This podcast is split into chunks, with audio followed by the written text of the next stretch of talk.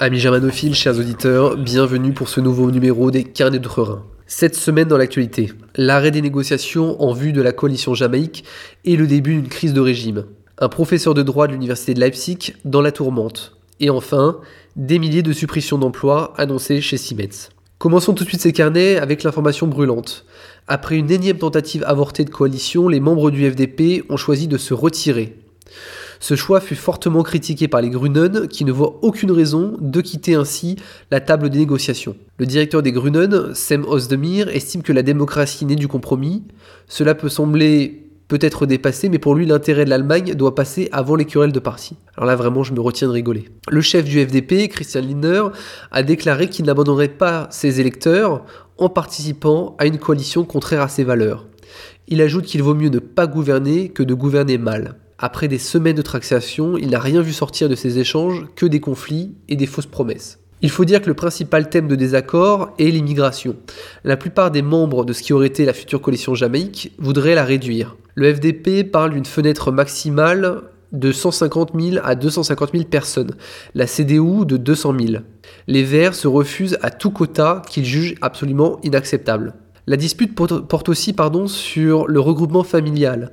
Les Grunen voudraient que chaque réfugié avec un statut de protection, même subsidiaire, puisse en bénéficier, alors que la CDU et la CSU en particulier sont en complète opposition. Désaccord aussi sur le concept de pays d'origine validé. Par exemple, le FDP veut instaurer un quota maximum de 5% d'immigrés issus du Maghreb. Les Grunen y sont naturellement totalement opposés. Et Merkel dans tout ça? La chancelière est très déçue de l'arrêt des négociations. Elle déclare vouloir faire tout ce qui est en son pouvoir pour que le pays continue, après cette semaine difficile, à être bien gouverné. Seulement les Allemands, peuple pragmatique s'il en est, se rendent bien compte que la CDU et la CSU sont conjointement responsables de cette crise de régime, en ayant voulu créer une coalition de chimères. Merkel devrait au cours du mois s'entretenir avec le président Frank-Walter Steinmeier pour trouver une solution et sortir de cette crise. Chers auditeurs, je suis bien en peine de vous, de vous prédire la suite des événements. Un gouvernement ne possédant pas une majorité serait bien trop affaibli pour gouverner. Nous allons donc peut-être repasser par la case élection. Rappelons que le SPD, grand absent, avait depuis les résultats des dernières élections décliné fermement toute possibilité de gros co, c'est-à-dire de grosse coalition. Refermons cette page politique pour aller maintenant en Saxe, pour une affaire de propos racistes. L'université de Leipzig évalue en ce moment les poursuites juridiques possibles à l'encontre d'un professeur. Il est reproché au professeur de droit Thomas Raucher d'être raciste. La direction de l'université a déclaré promouvoir un monde ouvert et être totalement opposé aux idéologies intolérantes et xénophobes véhiculées dans les propos de ce professeur. En effet, le, professeur Raucher avait tweeté en début de semaine Nous ne devons rien aux Africains et aux Arabes, ils ont détruit leur propre continent par la corruption, la paresse, les conflits ethniques et religieux, et maintenant nous prennent ce que nous avons bâti avec effort. Raucher a de plus commenté la manifestation d'indépendance qui a eu lieu à Varsovie en ces termes. Deux points, je le cite. Une robe blanche de nation frère, c'est pour moi un but merveilleux. Bon là c'est sûr qu'il arrangeait pas son cas, hein, en ajoutant cette précision. Alors petite parenthèse, j'étais à Varsovie euh, il y a de ça deux semaines et j'ai assisté à la journée de l'indépendance. C'était vraiment grandiose. Je ne crois pas avoir vu euh, dans toute ma vie euh, quelque chose d'aussi prenant. Voir euh, une population communier ensemble dans un tel nationalisme, c'était vraiment fabuleux.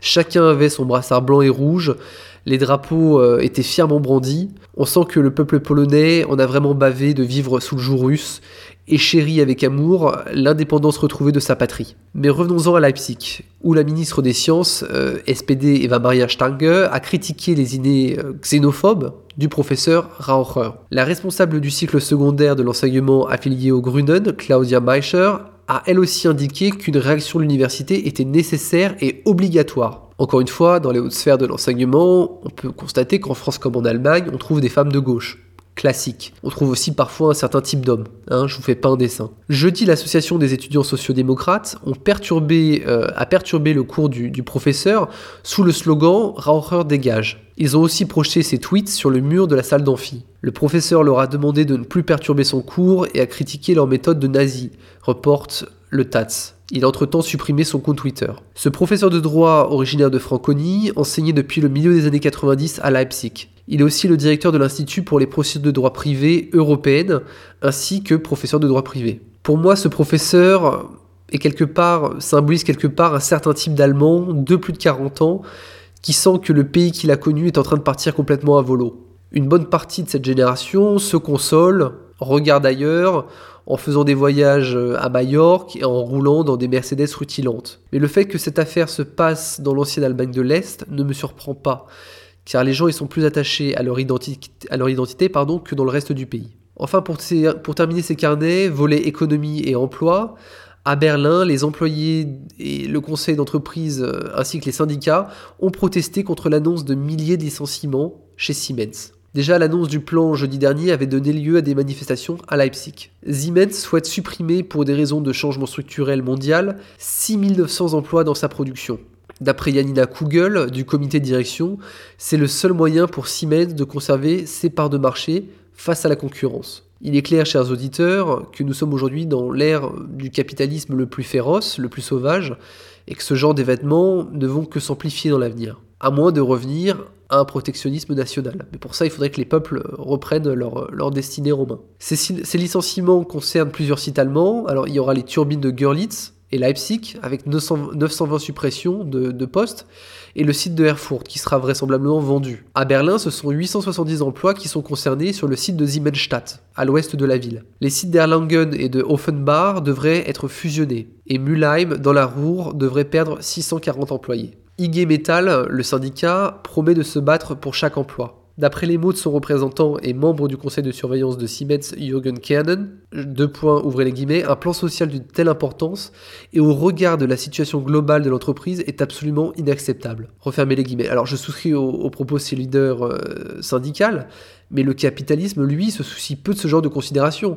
Seul compte l'augmentation du profit. Euh, réussir à gagner 3 millions en Allemagne quand on peut en gagner 3 millions 200 000 en Chine est largement suffisant pour, euh, pour fermer une usine. Déjà la semaine passée, le PDG de Siemens, euh, Joe Kaiser, avait présenté le bilan annuel en indiquant que cette année avait été particulièrement bonne. Et presque au même moment, ce dernier s'apprête à jeter dehors quantité de ses salariés. Alors je peux tout à fait comprendre le dégoût et la colère des salariés qui manifestent. La présidente du conseil d'entreprise élargie, Birgit Steinborn, a d'ailleurs ajouté que ce plan était un coup bas porté aux employés de Siemens. De plus, les représentants du personnel voient dans ce plan une trahison du pacte qui avait été conclu en 2010 concernant la garantie de l'emploi. Mais les promesses n'engagent que ceux qui croient. Cette, émission des carnets d'outre-Rhin s'achève. Chers auditeurs, merci à vous de l'avoir suivi. N'hésitez pas à commenter l'émission dans la section commentaires. Les carnets d'outre-Rhin reviennent la semaine prochaine.